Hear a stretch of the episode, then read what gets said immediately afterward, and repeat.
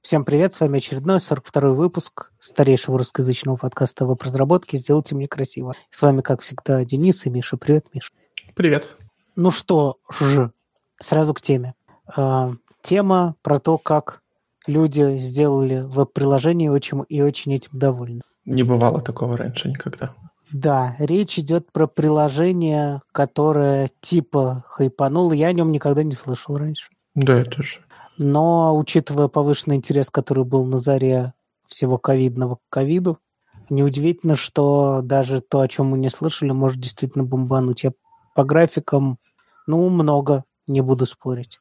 Не знаю, насколько много по сравнению с другими ковидными приложениями, поскольку все, блин, на них зах... Но вообще много, там миллионы какие-то посещений. Так вот, чуваки сделали... У них была цель сделать это максимально быстро. И в итоге они сделали это за три дня от идеи до, собственно, первой реализации. Потом они, конечно, много раз это перезаписали, переписали. А, и говорят, что это невозможно, в принципе, с классическим приложением, потому что две недели будут рассматривать только сторы ваше приложение, не говоря про всякую другую бюрократию. Ну и, и не говоря обновление.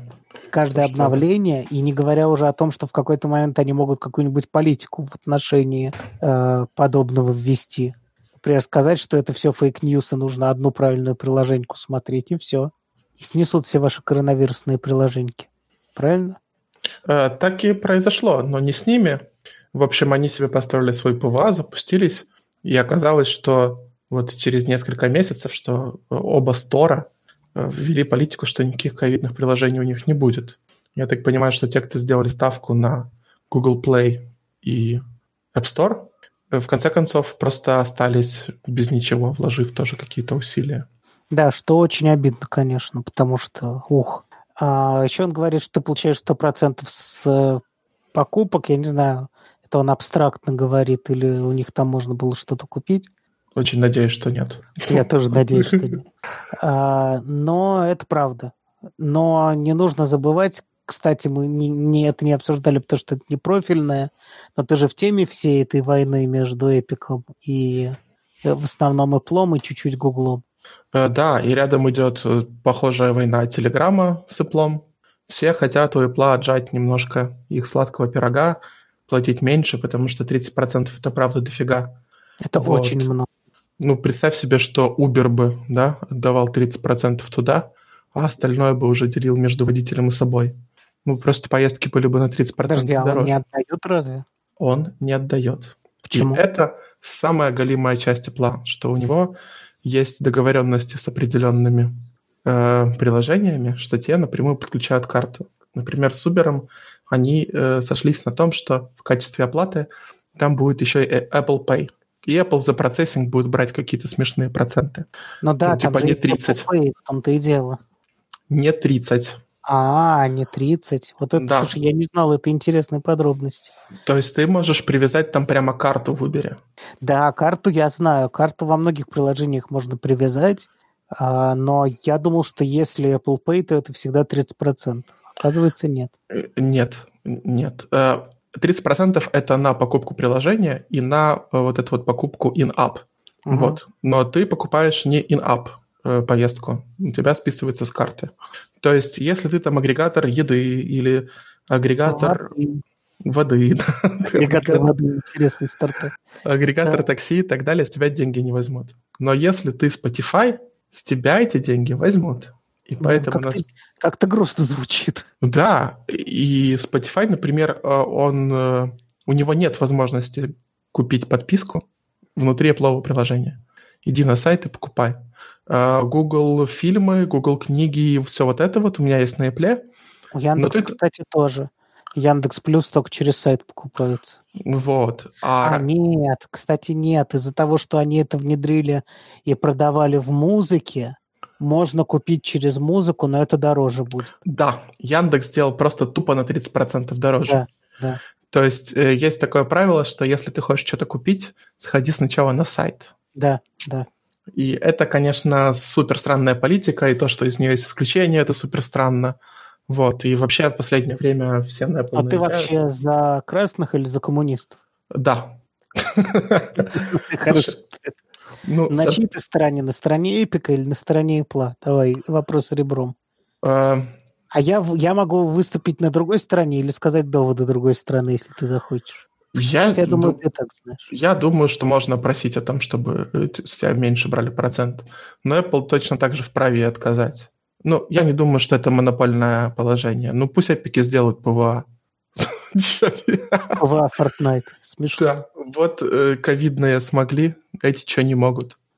Ну, то есть ты не считаешь, что это ненормальный совершенно процент, который берет Apple, реально пользуясь монополией своей инфраструктуры? Так это почему монополия? В смысле, что нет альтернативного стора? Да. Я ставлю 10 российских рублей или 5 украинских гривен на то, что Apple разрешит ставить из каких-то других сторов. Потому что есть антимонопольный процесс в Европе. Вот. Э, про Китай что-то было. Например, э, из-за санкций там китайские приложения же банят. Uh-huh. А в Китае, если ты без э, Вичата телефона продаешь, можешь их не продавать. Без Это... чего? Без Вича? Да, без Вичата. Вичат. А, господи, я думал. Вот, то есть это, грубо говоря, эм, твой смартфон это окно в WeChat, где свои приложения, оплата ну, WeChat, и так далее. WeChat это все. Да, если вот Трамп сейчас э, или кто-нибудь запретит э, ставить китайские штуки, то, ну, это, мне кажется, нормальным выходом разрешить альтернативные сторы. Писать, что это небезопасно, что мы снимаем с себя ответственность, э, и вот это Но все. На Маке же ты можешь поставить приложение не из стора. Пока. Я думаю, что это пока. Просто, ну, типа тебе скажут, сертификата нет, ничего нет, все плохо. Да, да. Ну, а, а как, а как иначе? Ну, это ж э, компьютер. Ну, типа...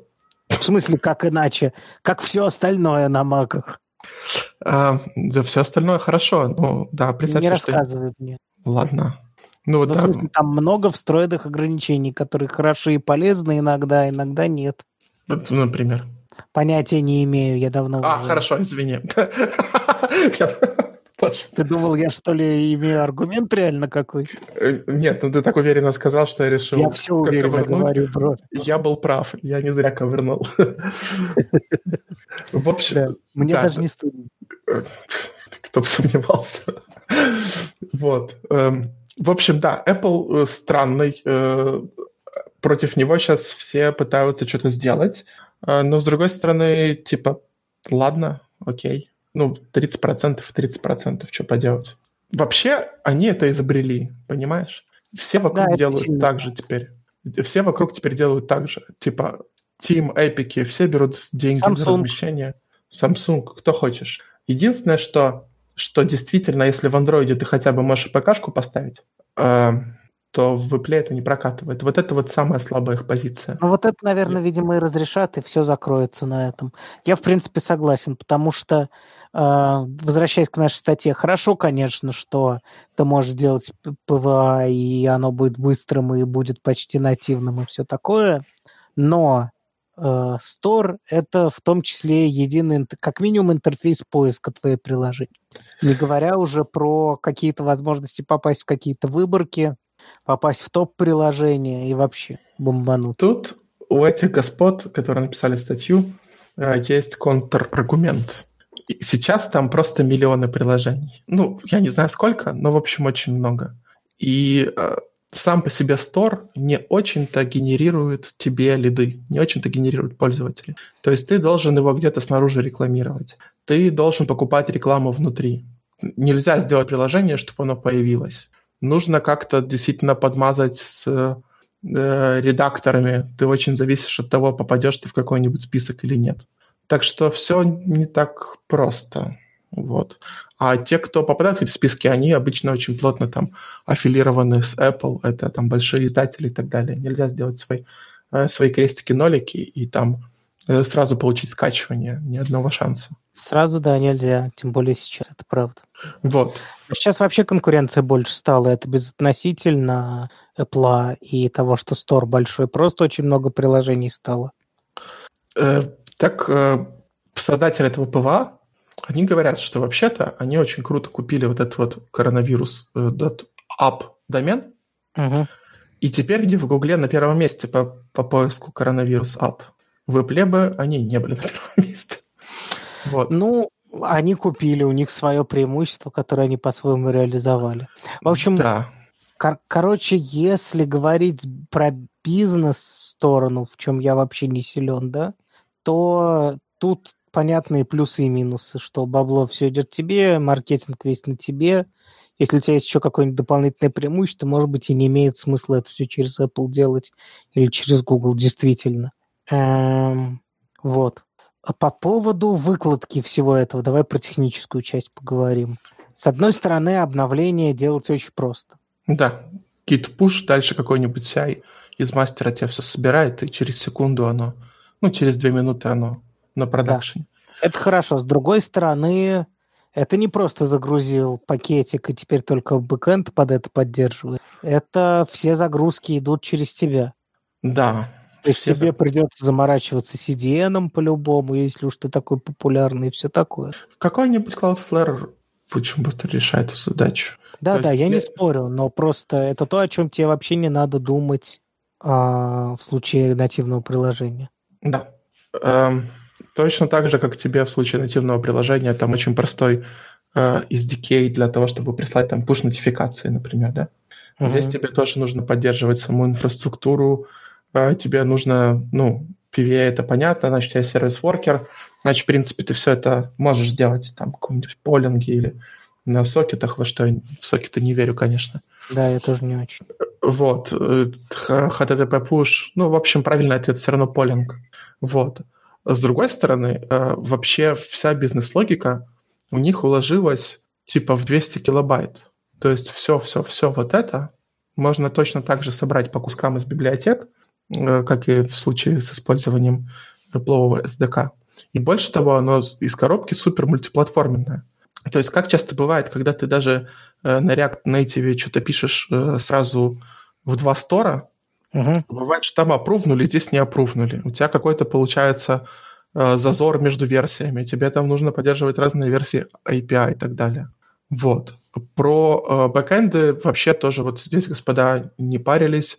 Эм, сделали себе Firebase, там же хоронили э, все данные, э, оттуда же все раздавали.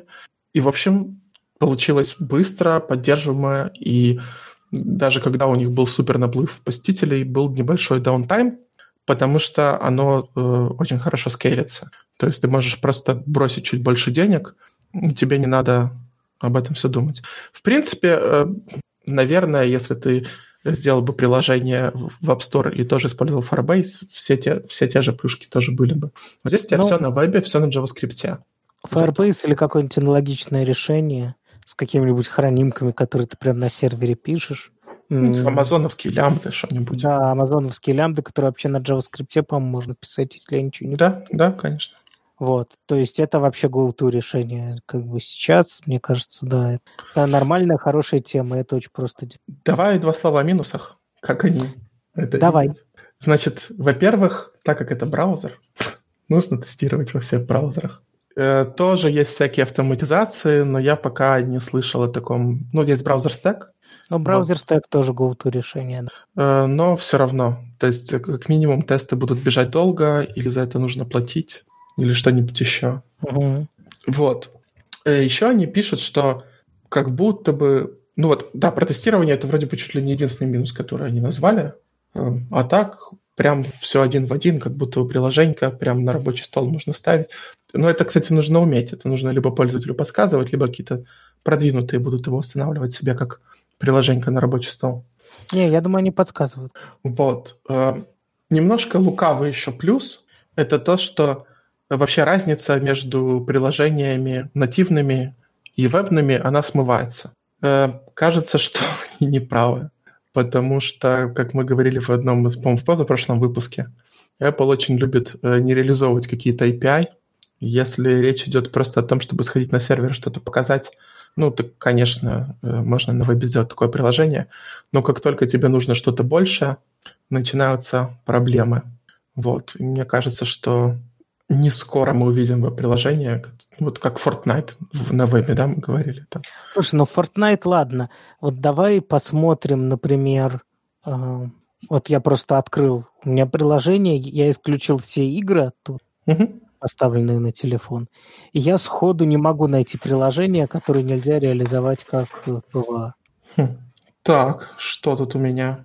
Э, да, ну, есть Apple команды. Это скрипты, которые Не-не, это не считается. Я имею в виду считается. такое. Ну, Shazam, с- м, Шазам можно. да, всякие аудиокниги, все можно, все можно. Все можно. Просто прикол в том, что если опять же исключить игры, то Есть не ну- пример. да, давай. Есть пример, это, по-моему, от Readdle. Штука называется iScanner.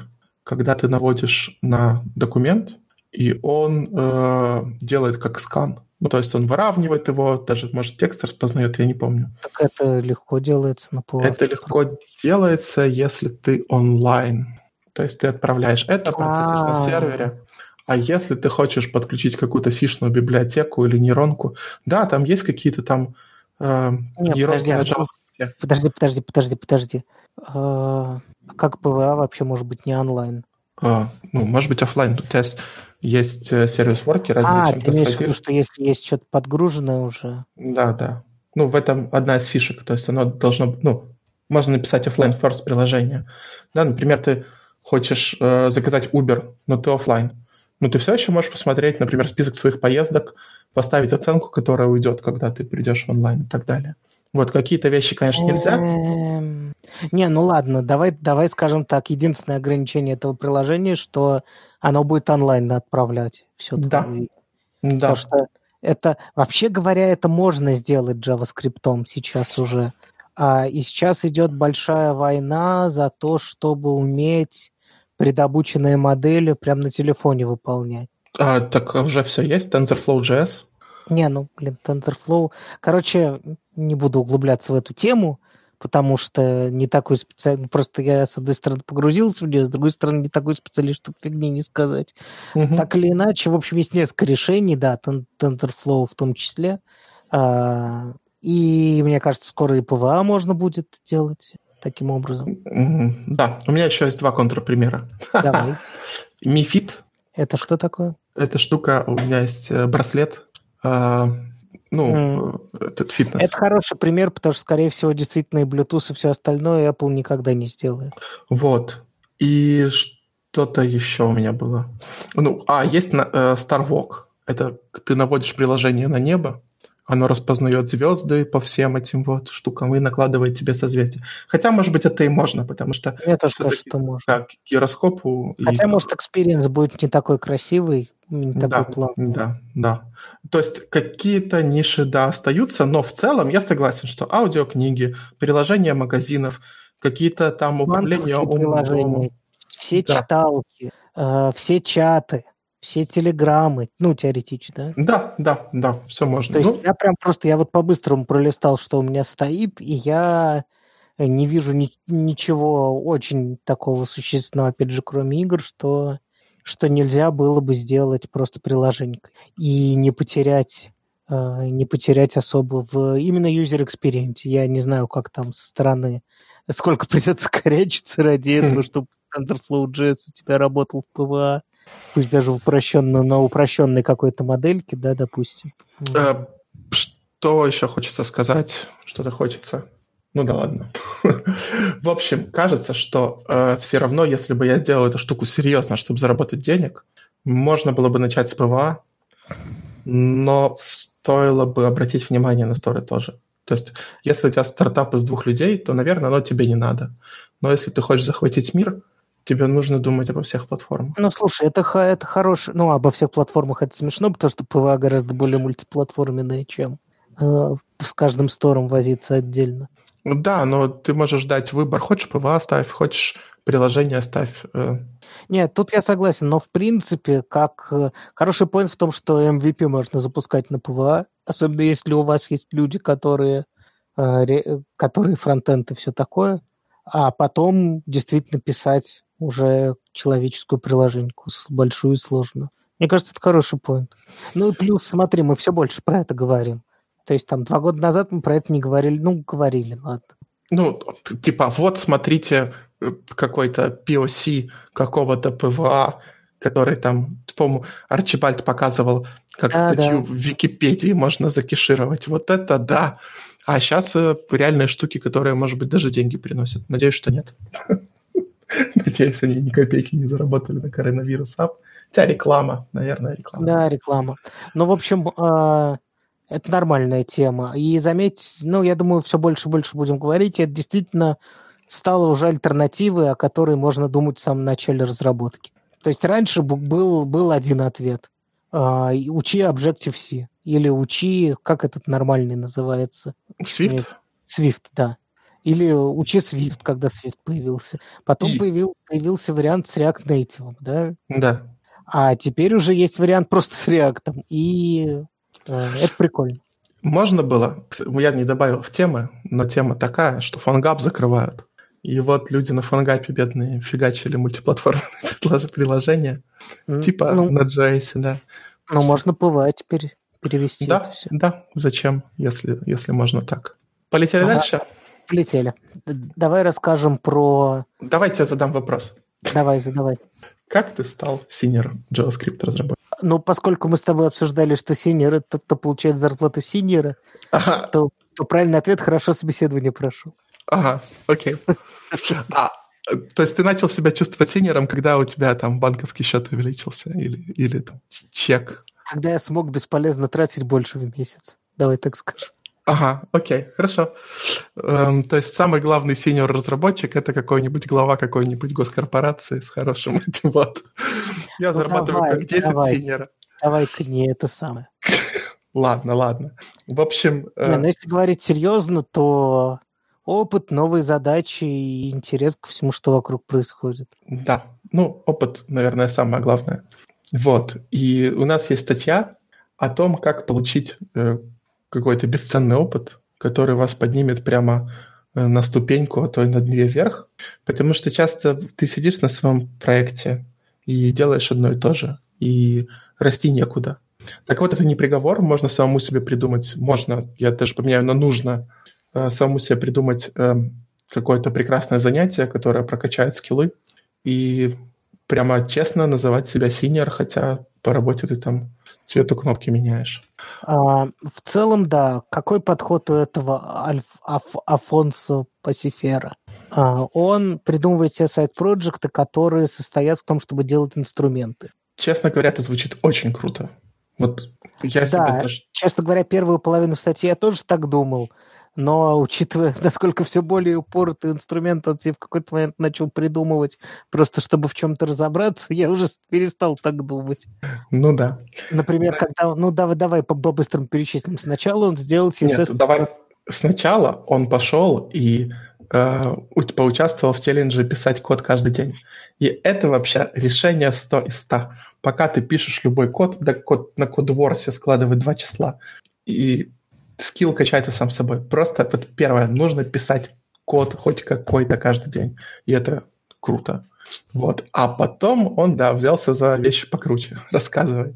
Да, я лично не впечатлен этой темой, но ладно. Эм, потому что можно писать... Ну, он говорил, что он на CSS в основном писал JavaScript, не знал. В этом же вся история состоит. Да. И чтобы выучить JavaScript, он решил пописать тулзы на JavaScript. И для этого он себе придумал написать CSS препроцессор. В процессе он говорит, что выучил э, ноду, как делать кли, как линтить, как делать юнит-тесты, как писать JS-доки, что такое Continuous Integration, про даты структуры, AST, естественно. И еще галп плагина зачем-то по пути, но, видимо, решил галп использовать. А, ну, он, в смысле, сделал галп плагин из своего, э, ну, из, из своего препроцессора. То есть, А, ну это 2016... Нет, 2016 год поздновато уже как-то делать галп плагины. тем, тем, тем не менее. Ну ладно, в Бразилии, мало ли, много диких галпов по лесам живет. Ам, это прикольно, потому что это понятная очень задача, поня- понятно, что делает инструмент. Э, По-честному это написать, это не просто совсем. Ну, у него супер простой пример. То есть, он э, какое-то кастомное свойство преобразовывает в набор других свойств. Э, да, нужно походить по ST, да, нужно это подучить, но это для меня как-то слишком сложно не звучит. Конечно, с нуля это огромная гора работы. Сейчас, мне кажется, я такое сделал. Да, не это, это простая сложно. задача, давай говорить откровенно. Давай. Просто если по пути честно написать инфраструктуру, сделать это open source, задокументировать все, обложить все все тестами и нормальными. Это много работы вокруг очень простого инструмента. То есть это прикольно делать, либо если у тебя инструмент крутой, а в данном случае это не так, либо если ты просто учишься, а в данном случае это так. То есть я сейчас не представляю себе смысла мне что-нибудь себе такое придумать, просто чтобы поучиться. Ну, задача слишком простая. Я смотрю в Readme, и это прямо оформлено как неплохой open source проект. Да-да-да, я посмотрел, оно нормально у него оформлено. Coverage 97%. Офигеть. Норм. Так, дальше он себе придумал сделать а, свой. React. Да. Тема норм, типа свое что-то, что можно использовать с редаксом. Вообще написать свой виртуал дом это задача, которую, по-моему, уже даже в нескольких докладах делали люди. Угу. Эта тема прикольная. Чуть ли не на скорость. Да, и это полезно хотя бы раз сделать, это я советую. Значит, потом он решил сделать, и вот тут он, видимо, уже развился, и решил себе ставить какие-то условия, и это все превращается просто в что-то странное. В общем, так или иначе, он решил сделать не просто игру написать на JavaScript, это типа дофига просто, э, смотря какую, опять же, а сделать тулзу для создания игр. И при этом не использовать Canvas и WebGL, непонятно почему. Чтобы поучиться работать с домом как следует. Использовать только CSS, писать функционально и писать как можно более универсальный код. Э, я не впечатлен. Э, ни постановкой задачи, ни... Ну, короче... Ну, представь себе, что у тебя на самом деле постановка задачи такая. Я, типа, не сильно шарю функциональное программирование, а еще мне нужно подтянуть алгоритмы. Чтобы мне такое придумать, чтобы и то, и то нормально освоить? Э, не игру. К сожалению, игра — это то место, где, эм, где хорошо себя проявляет, хотя сложно сказать. ООПшка? Ну да, в каком-то виде. Может быть, в виде тех же прототипов, но, в общем, короче, эм, не лучшее место. Функционально это хорошо для, для, в принципе, для всего чего угодно, но для каких-нибудь преобразований, чего-нибудь еще такого. Если ты хочешь алгоритмы функциональщину, какое тебе задание придумать? Ну, это какая-то работа с данными, да, какие-то редьюсы, мапы, какие-то преобразования вечные. Вот, очень сложно там абстрактную придумать. Какая-то математическая, может быть. Может ну? быть. Сложно, мне очень сложно сказать. Надо подумать. Наверняка можно посмотреть классические задачки какие-нибудь. Вон мы обсуждали этюды для программистов. Наверняка можно что-нибудь из этого взять и прикольно написать более функционально. Да, наверняка. Может быть, какой-нибудь редактор текста, например, было бы повеселее сделать, чем движок для игры. Просто движок для игр должен отталкиваться от игр. Он крутой, если на нем несколько игр написано. А написать да. его просто так, ну, это... Ты, по сути, реализ... ты, по сути, абстрактно написал какую-то штуку, которая тебе для одной игры нужна. Вот чем мне это не нравится. Эм, вот. Ну и потом типа решил сам свой движок для юнит-тестов писать. Это очень хорошая задача. У меня даже на одном собеседовании спрашивали, как бы я реализовал движок да, для юнит-тестов. В чем сложность? А, с, тебе нужно как-то... Ну, сложности нет, но это нужно делать супер аккуратно. То есть тебе нужно как-то хранить состояние, понимать, что они бывают синхронные, асинхронные, понимать, что у них есть иерархия. То есть может быть там 10 дескрайбов, внутри диск, другого дескрайба. Uh-huh. Например, интересная штука – это добавить watch, чтобы смотреть только поменявшиеся файлы. Э, ну, ты понимаешь. Uh-huh. Подружить с бабелем, TypeScript, веб-паком и так далее. Вот. Это... Ну да, есть много чего написать, это правда. Вот, там передается какой-то контекст. Э, тебе нельзя их просто самих по себе, ну просто сами по себе эти тесты вызывать по отдельности не получится. Тебе нужно передавать в них то, что там хранилось замыкание, то есть нужно это продумать, там контексты, вот это все. То есть вообще, ну и плюс API, да, то есть главное, что тебя, что меня спрашивали на собеседовании, это вот, ну вот, а какой API, а как ты будешь реализовывать матчеры? Uh-huh. Вот, вот такие вот вещи. То есть здесь вроде бы сложного ничего нет, но подумать головой нужно в 20 разных направлениях. Да, это интересно. Единственное, что я немножко разочарован, что он использовал Моку, чтобы писать этому юнит-тесты. Совершенно очевидно, что юнит-тесты должны быть написаны на нем самом. Да.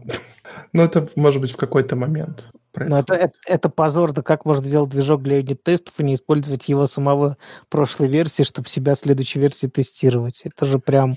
Это, ну, как компилятор Раста написан на Расте. Да, да, именно. Но, но так как... было не, не сразу. Он сначала был на плюсах, по-моему. Ну, это понятно, но я, я бы постарался сразу так сделать. Это, э, вот это единственное, что может быть прикольно в этом проекте. Хотя по факту это ничего, в общем-то, не стоит, начиная с какого-то момента. В общем... Вот. А... И он задается вопросом, стоит ли это всего того, стоит ли это того, и стоит ли вообще заново внедрять то, что уже изобретено умными людьми. Как бы ты ответил на этот вопрос? Точно да. Мы начинаем с крестиков, ноликов, с калькулятора и так далее. То есть э, нужно делать то, что ты понимаешь, как должно работать, когда ты учишься. Вот. Когда уже в тебе есть силы, ты понимаешь, видишь инструменты вокруг, понимаешь их сильные и слабые стороны и думаешь, что можешь сделать лучше, э, но только уже с таким опытом э, можно что-то миру предложить пока ты этого всего не понюхал, какой смысл? Вот. А так, если он писал юнит-тесты и понимает, что ему нужно от юнит-тестов, э, он может на это посмотреть теперь со стороны создателя, а не со стороны пользователя. Это хороший взгляд. Плюс еще полезно понимать инструмент, которым ты пользуешься, чтобы в какой-то момент заглянуть в его source и понять, где конкретно в нем ошибка, может быть, законтрибьютить и все такое. Да, это круто. минимум для ленивых вариант контрибьютить. Я сейчас, может быть, ошибусь, но я нагуглю, и мы это вставим в описание к выпуску. У злых марсиан есть э, специальное место, куда можно приходить и делать задания для них. Это какие-то небольшие контрибьюты или большие в open source библиотеке. Вот. И это очень крутой способ. Ну, например, там э, иногда просят э, пофиксить какой-нибудь post-CSS плагин. Mm. И вот нужно в этом разобраться, и это будет не в стол, это будет не там 10 звездочек на гитхабе, как у нашего автора. Это будет что-то, чем будут пользоваться еще и другие люди. При этом уровень погружения хороший, и можно попросить людей вокруг помочь, если что. Вот, мы найдем и приложим ссылку. Угу. Это прям крутой старт. Open source, во-первых, во-вторых, чужой проект, в-третьих, можно подкачаться. Я со- согласный. А дальше? Хочешь поговорить про э, недо, недооцененные фичи JavaScript. Первое, о чем я хочу поговорить, это о манере некоторых сайтов, которые начинаются на M, заканчиваются на Edium, ограничивать мои попытки просмотреть статьи. Я даже ссылку на нее давать, честно говоря, не хочу из-за этого, но автор не виноват. Я просто задолбался открывать э, инкогнито, чтобы это посмотреть, все. Может, ты денег медиуму заплатишь, а? Нет, я не собираюсь платить деньги медиуму. И уж точно я с террористами в переговоры не вступаю. Полностью согласен. Если будет техническая возможность их наебать, я буду до последнего ее использовать. А я, блядь, плагин для браузера напишу, чтобы это автоматически от них хайдить все мои данные, лишь бы не платить. Да, нужно законтрибьютить в какой-нибудь AdBlock. Да. А, давай поговорим. Значит, статья называется «Недооцененные функции JavaScript». Мне нравится формулировка, потому что это, конечно, никакие не неизвестные, но мало используем. И первым идет set. Я согласен, кстати. Я лично очень доволен, что появился set, и стараюсь его использовать, где он просто а, семантически точен. То есть, если у тебя есть множество, uh-huh. то нужно использовать set, не нужно использовать array и делать проверку на пуш в него, что такое уже есть. Это, это не Да, конечно. Ты, я сначала собираю мусорный массив, а потом делаю э, сет спреда. Это как, знаешь, да, вопрос на собеседовании, как быстро избавиться от дубликатов в массиве. Ну, теперь-то это супер просто. Да, сделаешь сет просто от него и все. Вот. Э, сет – крутая тема. Э, ну, не знаю, я прям его использую только для того, чтобы не было дубликатов. Ну, с объектами там проблема. Мы говорили, что будут Э, новые рекорды и вот это все в JavaScript когда-то, и тогда сайт это вообще моща. А сейчас же он сравнивает по ссылке. Вот, ну, и... обычно, если тебе сложный объект надо положить, ничего не сделаешь, конечно. Если тебе нужно простой положить, всегда можно какой-нибудь хэш объект использовать. Да, э, Ну, или можно, например, э, объекты хранить как хранятся, собирать в сеты айдишники, а потом собирать заново. Ну, я про это говорю. Хорошо, в смысле айдишник. Угу. Вот. Э, сет Просто если штука. у него нет своего айдишника, ты можешь сделать ему айдишник. Ну, да, это мы умеем, к сожалению. Тустринг. А, дальше сам. Не, ну не тустринг. Ну, дальше например. сам. Вот это я, кстати, редко использую. У меня почему-то, на удивление, почти не бывает э, таких, э, таких задач, чтобы мне нужно было э, найти, что... Что-то я подвис сейчас. Только найти, если есть вхождение чего там, чего-то из массива в массив. Правильно? Да, я, может быть, пару раз за год использовал сам. В лучшем случае. Ну, как-то это прям очень редко мне надо. Обычно ты либо одно ищешь, тогда это понятно как. Либо тебе нужно найти уже все, которые входят, то есть пересечение сделать. Угу. Тогда это, понятно, другая задача. В общем, что-то вот такого именно у меня необычайно редко бывает. Я а, когда лоудешем писал, что-то я больше писал всякого сам, every и всего такого, потому что у тебя есть молоток, и ты выискиваешь гвозди. А сейчас что-то... Не, я даже согласен с каким-то Every там. Да я много с чем согласен в Lodash, что просто вот конкретно это что-то у меня не пишется, что-то мне не надо. Но да, хорошо о ней знать. А, вот дальше идет то, то, о чем я не знал просто. Хм. Хм. Хм. А именно о функции Object Freeze. Надо бы мне документацию перечитать. Это супер крутая штука. На ней сделаны всякие Immutable JS. Да, это понятно. Вот. Хотя там все сложнее, но там деревья, но первоначальные объекты не фризят.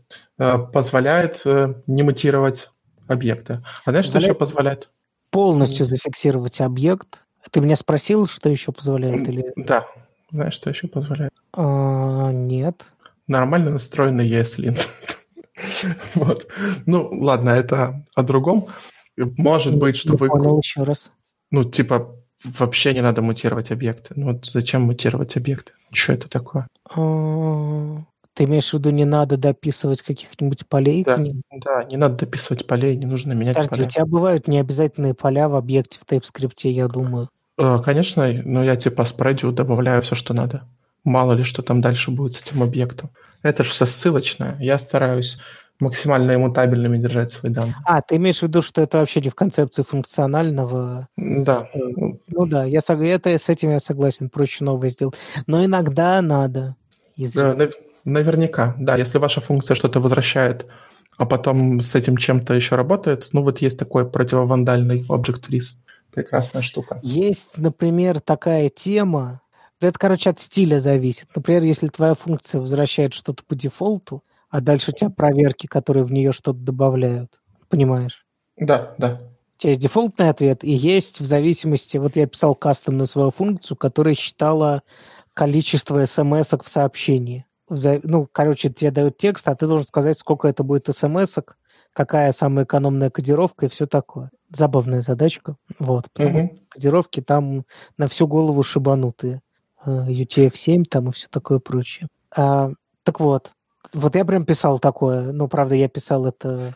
А, нет, прям такое, да. То есть, типа, у тебя есть дефолтный объект, ты сперва берешь его, а потом, в зависимости от миллиона условий, в него дописываешь. То есть не переписываешь поля, иногда добавляешь прям новые поля. Угу а, поскольку ты дальше с ним же будешь работать, довольно глупо звучит делать новый объект и перезаписывать его. Вообще меня это не смущает. Ну, то есть ты, ты, если тебе к объекту нужно добавить поле, ты пишешь обж равно фигурной скобки, о, да, да. Э, какое-то поле, запятая, три точки обж. Да, да, как-то так и делаю. Ты, по сути, делаешь все то же самое, ты не делаешь лучше. Ты мутируешь этот объект.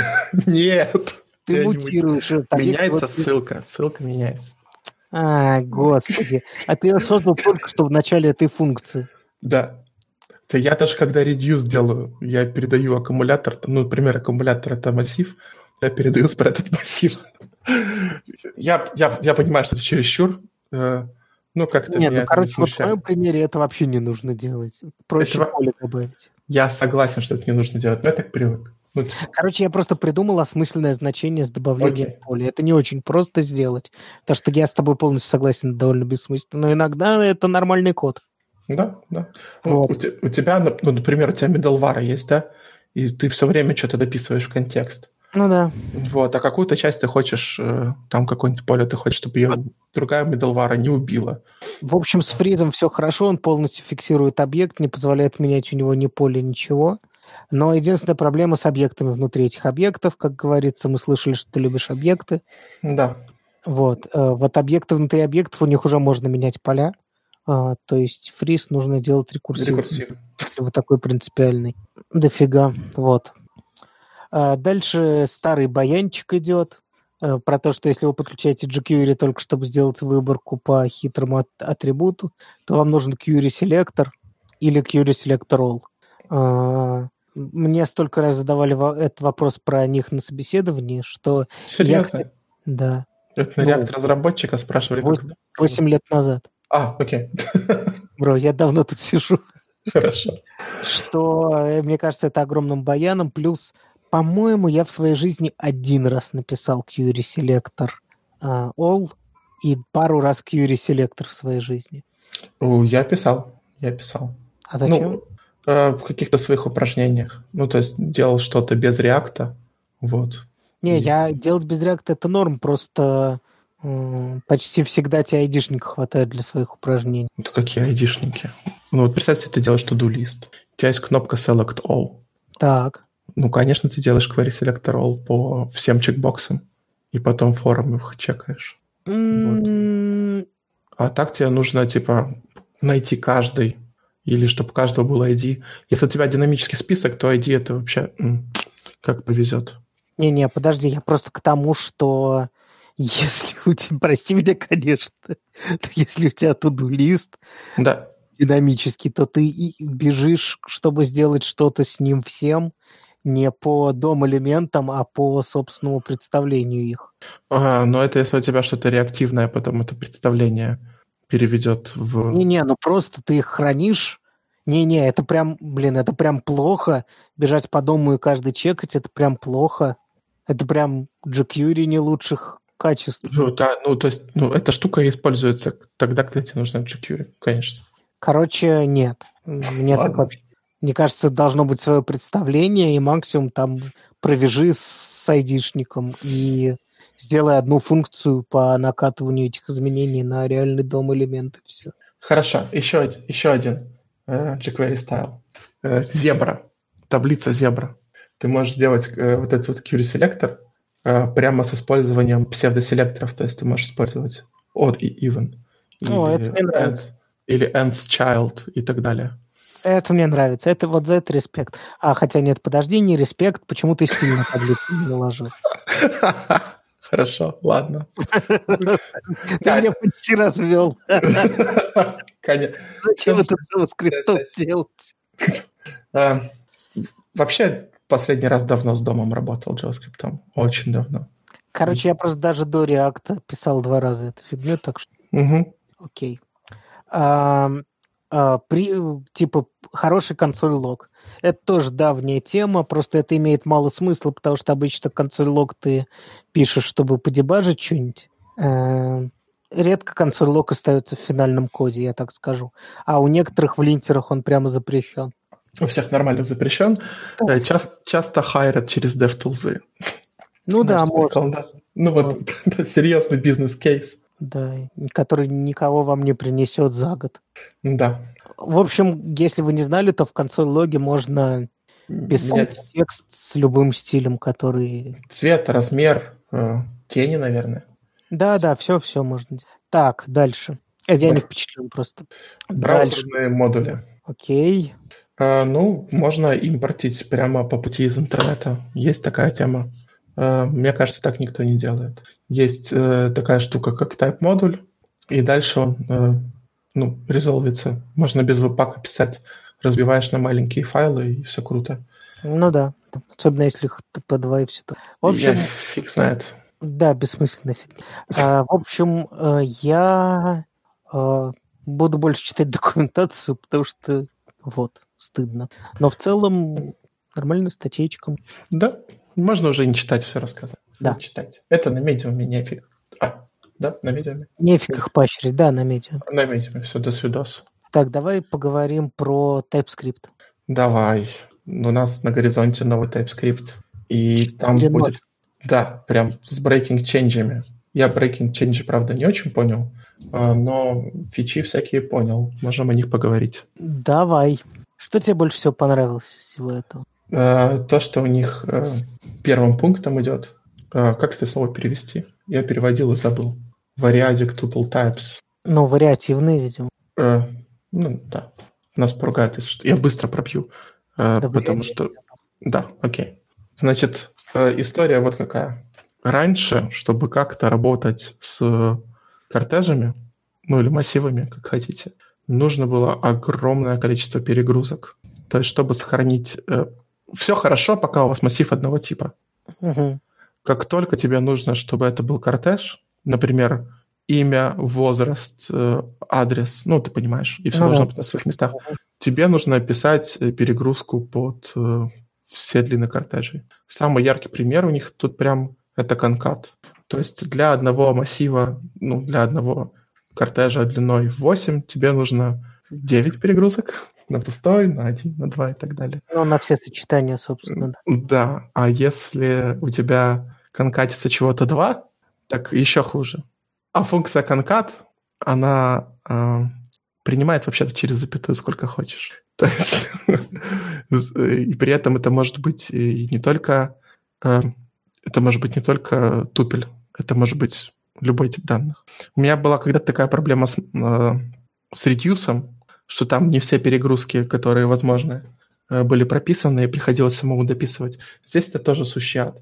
Но э, с этой новой фичей он понимает спреды и сохраняет все типы.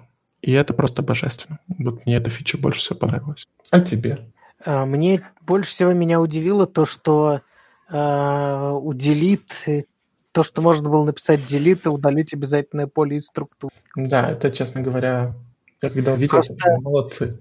Это, ну, с одной стороны, делитом редко пользуешься, да, с другой стороны, а, работая с другими языками и типизированными, а, в тот момент, когда ты сказал, что поле обязательно, э, скажем так, в тот момент, когда ты понял, что какое-то поле может быть не обязательным в структуре какой-то, а, ты понимаешь, что некоторые операторы не должны быть применены к обязательным полям сразу. Mm-hmm. Это, mm-hmm. То есть если у тебя есть вообще такое понимание, что есть вот обязательные и необязательные, то ясно, что обязательно удалять нельзя. То есть это прям нехорошо. Это я прям удивился, что у них не было. Ну, с другой стороны, мы с тобой говорили, что ну, мы примерно каждое обновление TypeScript говорим про то, что странно, что этого не было, но, видимо, они решили, что это менее э, приоритетно да, поскольку все-таки ресурсы ограничены. Вот тут тоже я прям очень удивлен, что этого не было. Ну, с другой стороны, говоря откровенно, насколько часто делит используется. Вообще, вообще не использую. Линтер должен быть настроен так, чтобы давать по рукам. Да, так что, может, поэтому только сейчас и появилось. А с кортежами, с туплами это прикольно, потому что это реально позволит их по-нормальному использовать. Потому что, э, ну, опять же, понятно, что у большинства массив это однотипные элементы, да. но действительно иногда удобно с ними работать, всякие там функции zip обретают смысл, потому да. что... Да, э, да, да, даже React-хуки нас заставляют дестракчерить. Мне нравится вообще возвращать из функции какую-то структуру, которая тупель, а не объект. И потом сразу там дестракчерить красивенько. А почему тебе больше нравится тупель, а не объект? А, Потому Почему? что именование полей происходит, но тут ты, по сути, также зашиваешься на это порядком. Хм. А почему э, реактовые хуки возвращают не объект? А, разыменовывать проще, да, типа в одну строчку. Да. Ну, так тоже можно в одну строчку написать, типа в фигурных скобочках ID, запятая name равно object, и все, в принципе. А ты вообще понимаешь, почему я использую тупеление? Ты мне задал такой вопрос, на который я не могу ответить. Не, я просто думаю, что это твое предпочтение какое-то. Да, что... я думаю, что мне просто так нравится. Я, да, да, я, я наоборот предпочитаю объект вернуть, и потому что это чуть-чуть его, поскольку я ваши TypeScript богомерзкие не использую, это чуть-чуть его описывает, что там вообще будет. Ну да. Давай еще про пару фичей расскажу. С удовольствием. Вот. Э, во-первых, мы начали понимать, какие поля мы ассайним в конструкторе. И больше того, если это поле или заосанено или нет, тут такой прикол, что если масс рандом, то добавь что-то в э, поля, а если нет, то ничего не добавляй. То дальше он во всех там геттерах и функциях и полях объекта будет понимать, что поле может быть, а может не быть. А, и, ну, все выведет. Это прям круто, потому что э, часто приходилось писать лишние типы. Теперь он э, все понимает, стал лучше выводить. И еще одна крутая штука. Отличается от того, чтобы ты просто сказал, что этой структуры это не обязательное поле и все. А, потому что, чтобы сказать, тебе нужно это руками сделать. То есть а. тебе нужно сказать, что класс, вот такой вот у него интерфейс.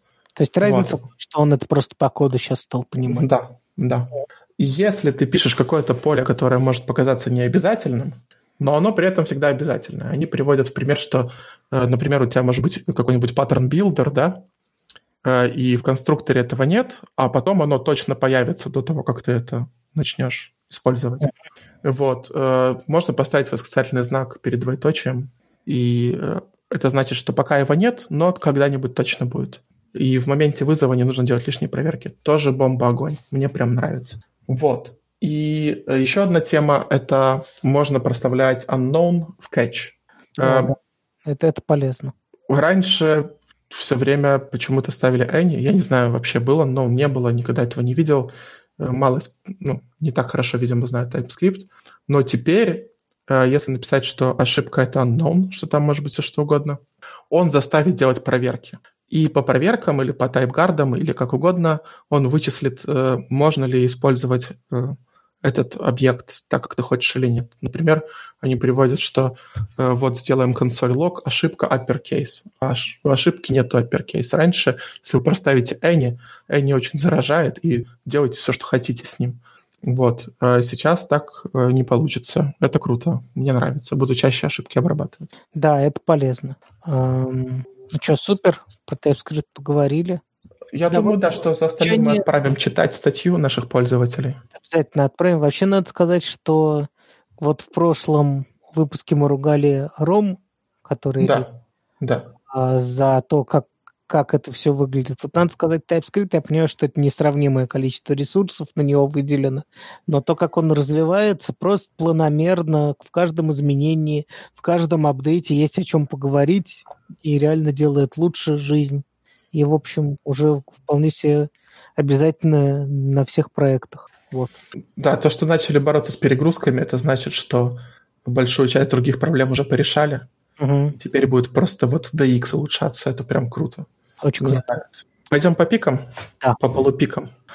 Э, полупик первый. Я посмотрел видосик, который называется «10 современных лейаутов в одну строку в CSS. Слушай, а мы про это не говорили разве? Мы вроде говорили про это. Да?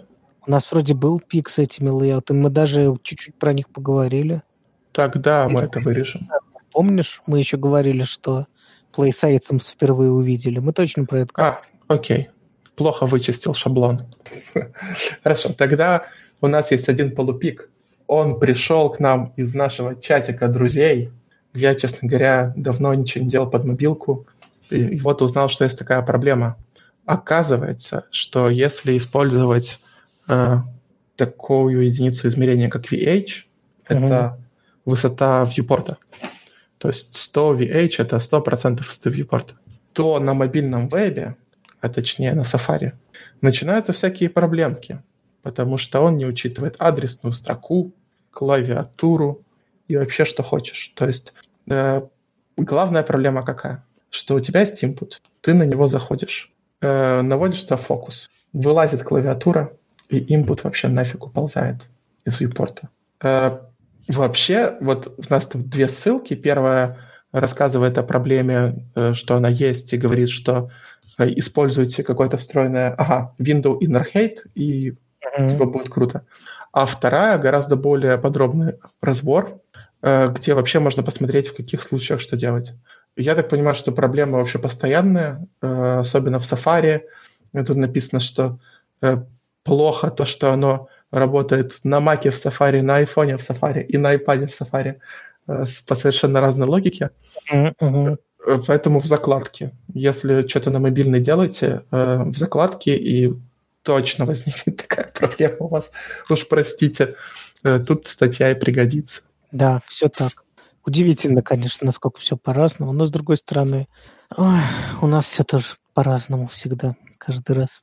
Так, пошли дальше. Э, следующий пик э, называется материал «Использовать лекарственные селекты». Да, довольно большая, довольно большой сайт э, с разными доводами за и против. Мы, наверное, пересказывать не будем, просто ссылку дадим. Да. Э, похожий такой подробный разбор многостраничный. Э, я помню про э, то, как стилизовать фокусы на инпутах. Ну, кто не понял, тот поймет. Как говорится. Да, в общем, обязательно перейдите по этой ссылочке. Надо для себя этот вопрос э, в какой-то момент закрыть. Нужно ли, в каких случаях нужно кастомизировать селект. И да, давай. Давай ты. У тебя есть что-то из пиков прикольное? А, с, начиная с через год, почти ровно через год, Internet Explorer 11 не будет больше поддерживать. Причем самим Microsoft. Не в плане, что его там перестанут э, выпускать, а в плане того, что бедные несчастные майкрософтовцы будут до августа 2021 года верстать свои продукты не самые простые. Это Нет. 11. Ну, потому что это речь идет про 365 apps, а это весь офис. Да, все, что в облаке можно делать, они, я, я себе не представляю. Титанический труд сотни, тысячи человека часов. А, очень вот. хороших разработчиков на это уходит. Очень хороших разработчиков, да. И жалко. В общем, да, начиная через год они перестанут поддерживать 11 Explorer. Вот. Ну и слава богу, что можно сказать. Рад за них. Э, мой последний пик – это как получить валидные CSS property из браузера. Непонятно Почему? зачем. Непонятно зачем? Непонятно зачем. А, потому что ты хочешь использовать какую-то property новую и не уверен, типа, можно ее использовать или нет. А, типа, хочешь поставить display none, но не уверен, none можно писать или нет. Да. Ну, здесь э, прикол с курсором, угу. потому что вообще-то там может быть, э, я так понимаю, любое слово. Угу. И ты можешь добавить там курсор какой хочешь. Угу. Вот, это рассуждение Криса Койера. Э, да, действительно непонятно зачем. Э, ну, я не буду спойлерить. Посмотрите. Очень узкая тема, но чуть-чуть для расширения сознания подойдет. Ну, то есть это, по сути, способ использовать, э, использовать очень крутую тему, как support CSS в JavaScript. Да, да вот. все так. Это прик... а, потому что support в CSS столько спас моих рабочих часов, мне кажется, это и вопрос. Да, офигенная тема, я согласен. Окей. Ну, мне кажется, мы на этом закругляемся. Да. Все, всем пока. Пока. Грустненько, что ли, как-то прозвучало? Да, давай иначе, да. Давай перезапишем.